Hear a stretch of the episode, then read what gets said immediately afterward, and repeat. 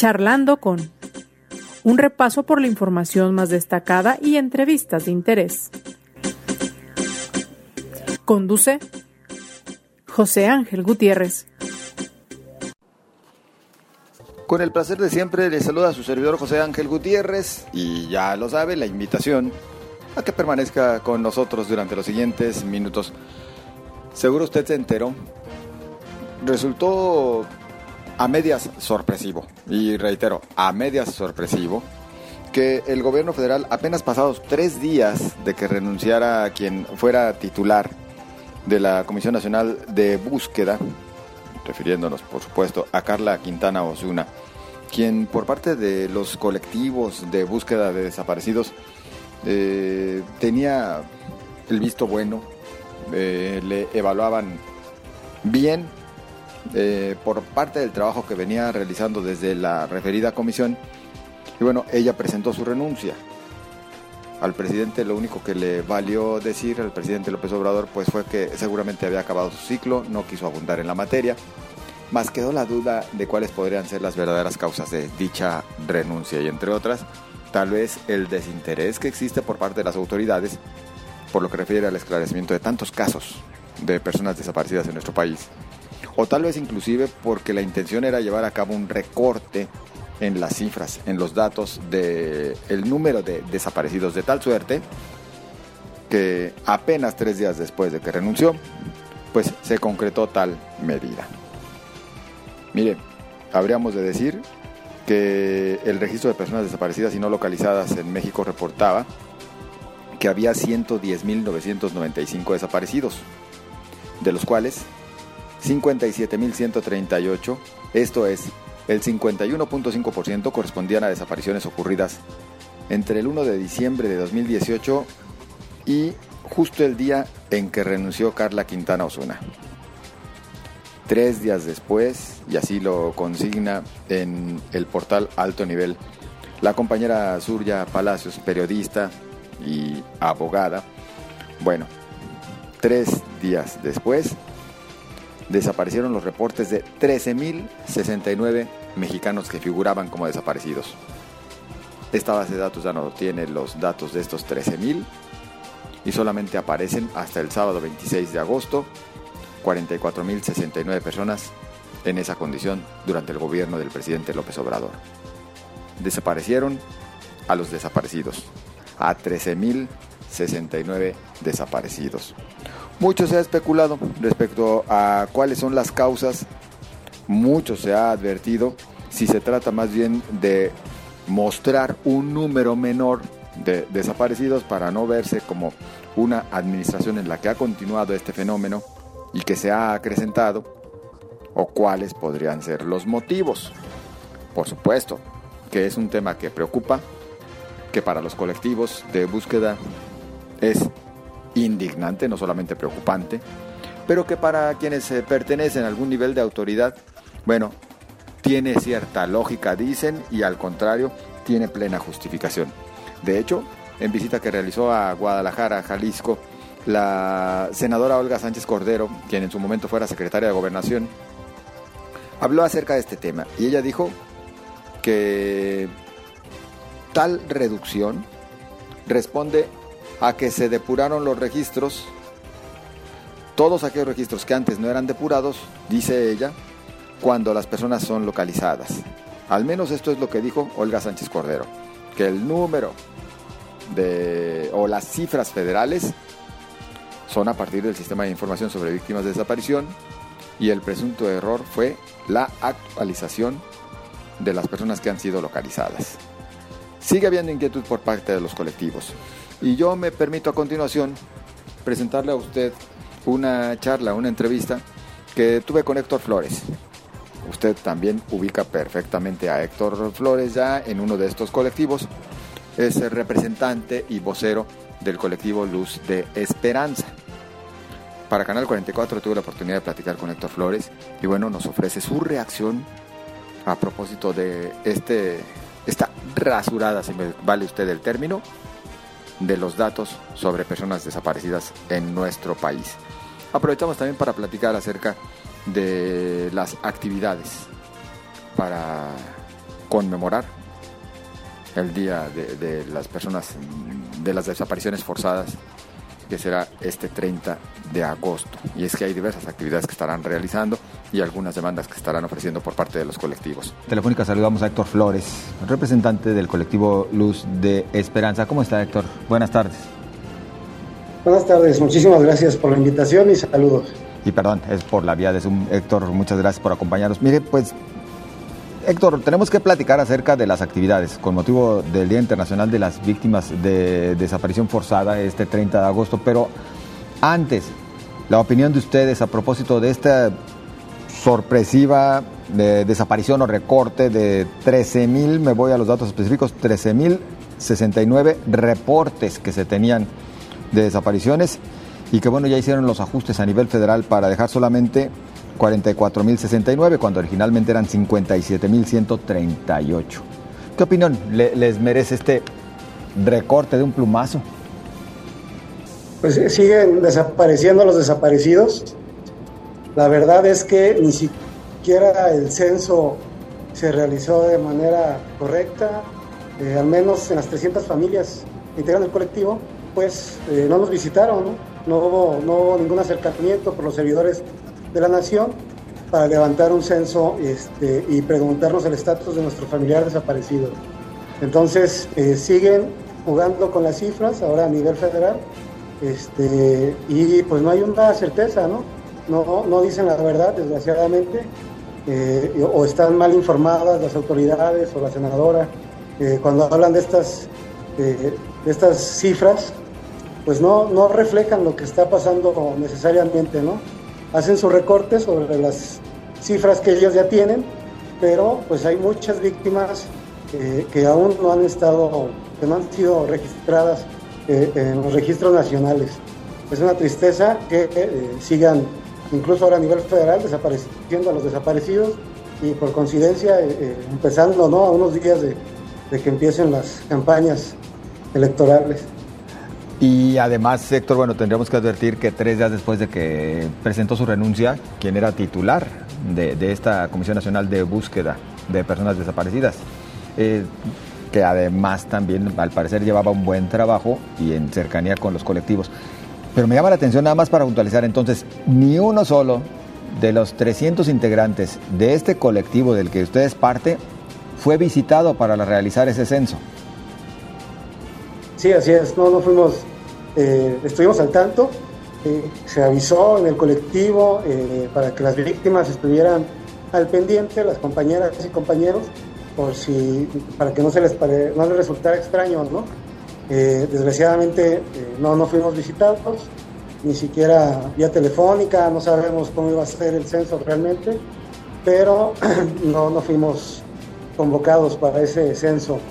Al parecer, eh, el censo pues, se hizo sobre el registro que ellos tienen. Nosotros pensábamos que iba a ser un censo verdadero a nivel nacional para eh, que las cifras reales de desaparecidos salieran a la luz, pero pues si hacen un censo en base a las cifras que ellos tienen y a los registros que ellos tienen, pues siguen, eh, siguen simulando la, la, cifra, ¿no?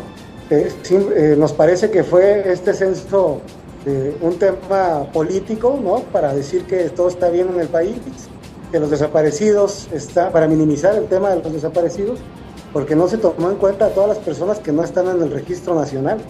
Entonces, ¿qué sentido tiene este censo sino simplemente todavía maquillar más la realidad y bajar las cifras de los desaparecidos, ¿no? Es una tristeza que el gobierno federal también se preste para seguir haciendo estas prácticas políticas de desaparecer a los desaparecidos. Y me detengo en esto que dice Héctor Flores cuando dice que el gobierno federal también se preste, porque hay que recordar que ya eh, en su momento algo similar habían hecho en el ámbito estatal. En Jalisco también habían realizado su propio recorte en las eh, cifras. Eh, hablaríamos entonces, y ya para pasar al otro tema, el de cómo ustedes conmemorarán este 30 de agosto. Hablamos entonces de un manejo bajo no criterios, sino intereses político-partidistas del tema de los desaparecidos? Claro que sí, ¿no? Porque el gobierno federal desgraciadamente no ha hecho tampoco casi nada, ¿no? No ha hecho gran cosa por los desaparecidos. el gobierno, el partido que está en el poder, mucho menos, y menos en Jalisco. ¿no? Este, entonces, eh, yo creo que parte del discurso o de la falta de discurso del presidente en el tema de los desaparecidos, que todos lo hemos visto en las mañaneras, desgraciadamente, no solo una vez, sino varias veces. Entonces, este, pues es para seguir eh, simulando ¿no? que no pasa nada, un México ideal, donde se minimizan los delitos de alto impacto y mucho más el tema de las desapariciones que, va a la alza. Claro. Héctor Flores, ¿cómo será conmemorado este 30 de agosto, el Día Internacional de las Víctimas de Desaparición Forzada? Pues bueno, eh, los invitamos, estamos sumándonos varios colectivos, eh, no solo de, desaparición, sino colectivos de, derechos humanos, de violencia vicaria, etcétera, etcétera, eh, se están sumando para, para manifestarnos una manifestación pacífica, como siempre, saliendo a las nueve y media de la glorieta de los niños héroes, ahora llamada glorieta de las y los desaparecidos, hacia Palacio de Gobierno. Es una invitación en general a toda la sociedad. El tema de los desaparecidos es un, es un delito de, de, lesa humanidad. Una sola desaparición afecta a toda la familia humana. Entonces queremos invitar a todo el público, a todas las personas que nos están viendo y escuchando, que por favor sean empáticas, que se sumen. Estamos en la lucha de la presentación en vida de nuestros familiares, de una investigación justa, de una debida diligencia, de que nos dejen buscar a los que nos hacen falta desgraciadamente también en fosas. Entonces, es un, eh, los invitamos ¿no? para que participen este 30 de agosto a las 9 y media y marchamos de manera pacífica incluso hasta Palacio de Gobierno. Va a haber eh, por ahí eh, Beto Gallardo, nos va a acompañar para cantar una canción que, nos ha gustado mucho y nos llega a todas las familias de, que tenemos un familiar ausente. Este, y todo es en este ánimo de, de estar juntos, de apoyarnos y de visibilizar, perdón, este terrible delito. Marcha y pega de cédulas de búsqueda las que habrán justamente este 30 de agosto. Héctor, hoy leíamos eh, en un diario local, con sorpresa por supuesto, que pues ahora resulta que la fiscalía cuando acuden familiares para notificar eh, la posible desaparición de un ser querido, les piden testigos e incluso sigue con la mala praxis de las 72 horas que no existen. Todavía tenemos gente en el colectivo que eh, a la hora de estar platicando nos comentan que su denuncia la pusieron tantos días después porque cuando lo fueron la fiscalía no les dejó poner la, denuncia. Eh, esto pasa más eh, con los foráneos, pero también se da aquí en Guadalajara. ¿no? si ha llegado el caso de que solicitan testigos para acreditar más que nada la desaparición forzada, ignorando que, eh, o haciendo a un lado los convenios y los tratados internacionales, incluso jurisprudencia de la Corte Interamericana, eh, donde marca que solo con la, eh, el dicho de un tercero este, se puede acreditar la desaparición forzada, dada la, la naturaleza de este delito, ¿no? que el Estado, mediante todos sus medios, va a tratar de ocultar eh, o su participación eh, en este tipo de, en la sustracción ilegal, en la privación ilegal de, una persona. Entonces, eh, a pesar incluso en algunas carpetas de que hay testigos, la Fiscalía se niega rotundamente a aceptar este, las desapariciones forzadas, ¿no? Y a todas las mandan como si fueran desapariciones entre particulares. pero sí se da, desgraciadamente, mucho este caso. Nosotros por eso estamos pidiéndole a la eh, a la Comisión Estatal de Derechos Humanos, que también vamos a movilizarnos el día 4 de septiembre a las 10 de la mañana. Estamos pidiendo que haya un stand, así como hay un stand eh, una oficina de derechos humanos en CEMEFO, pues también necesitamos la presencia de derechos humanos en la Fiscalía, ¿no? para tratar de evitar que se estén dando este tipo de situaciones y cualquier otra eh, violación a los derechos humanos de las víctimas. Yo pienso que eh, debería, es, eh, deberían de estar presentes también para evitar eso que usted comenta, que sí le pasa a bastantes familias, ¿no? que le solicitan testigos, que aparte estos testigos cuando los presentamos, pues eh, las entrevistas no se hacen de acuerdo al protocolo, eh, no se les hacen preguntas directas, se les hacen preguntas abiertas, donde tienen la libertad de decir lo que ellos quieren, ¿no? Por esta razón se van repitiendo cinco o seis veces incluso la misma entrevista sin resultados, porque la autoridad solo por cumplir pues va y recaba estas entrevistas a los testigos sin hacer un trabajo bien de inteligencia eh, o al menos ni, ni, desarrollar como deben de ser estas entrevistas. Pues esperemos que exista también una respuesta favorable por parte de la Comisión Estatal de Derechos Humanos, que es lo mínimo que se puede esperar de este organismo, de esta institución. Héctor, el tiempo se nos vino encima, pero como siempre agradecidos y por supuesto que estaremos todos muy al pendiente de todas estas actividades con motivo del Día Internacional de las Víctimas de Desaparición Forzada. Muy amable. Muchísimas gracias, Dios los bendiga a todos y que tengan bonita tarde. Hasta luego. Igualmente. Gracias, Héctor Flores, representante del colectivo Luz de Esperanza.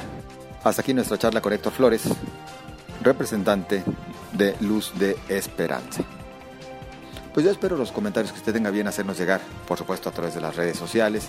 Nos interesa conocer su opinión. Mire, no es un tema de solamente grillar por grillar, no es un tema de cuestionar por cuestionar, no es poner en tela de juicio todo lo que haga o deje de hacer la autoridad es simplemente la necesidad de que se trabaje y en serio, principalmente cuando tenemos este fenómeno que lamentablemente aqueja a miles de familias mexicanas y que se sigue presentando tristemente a diario.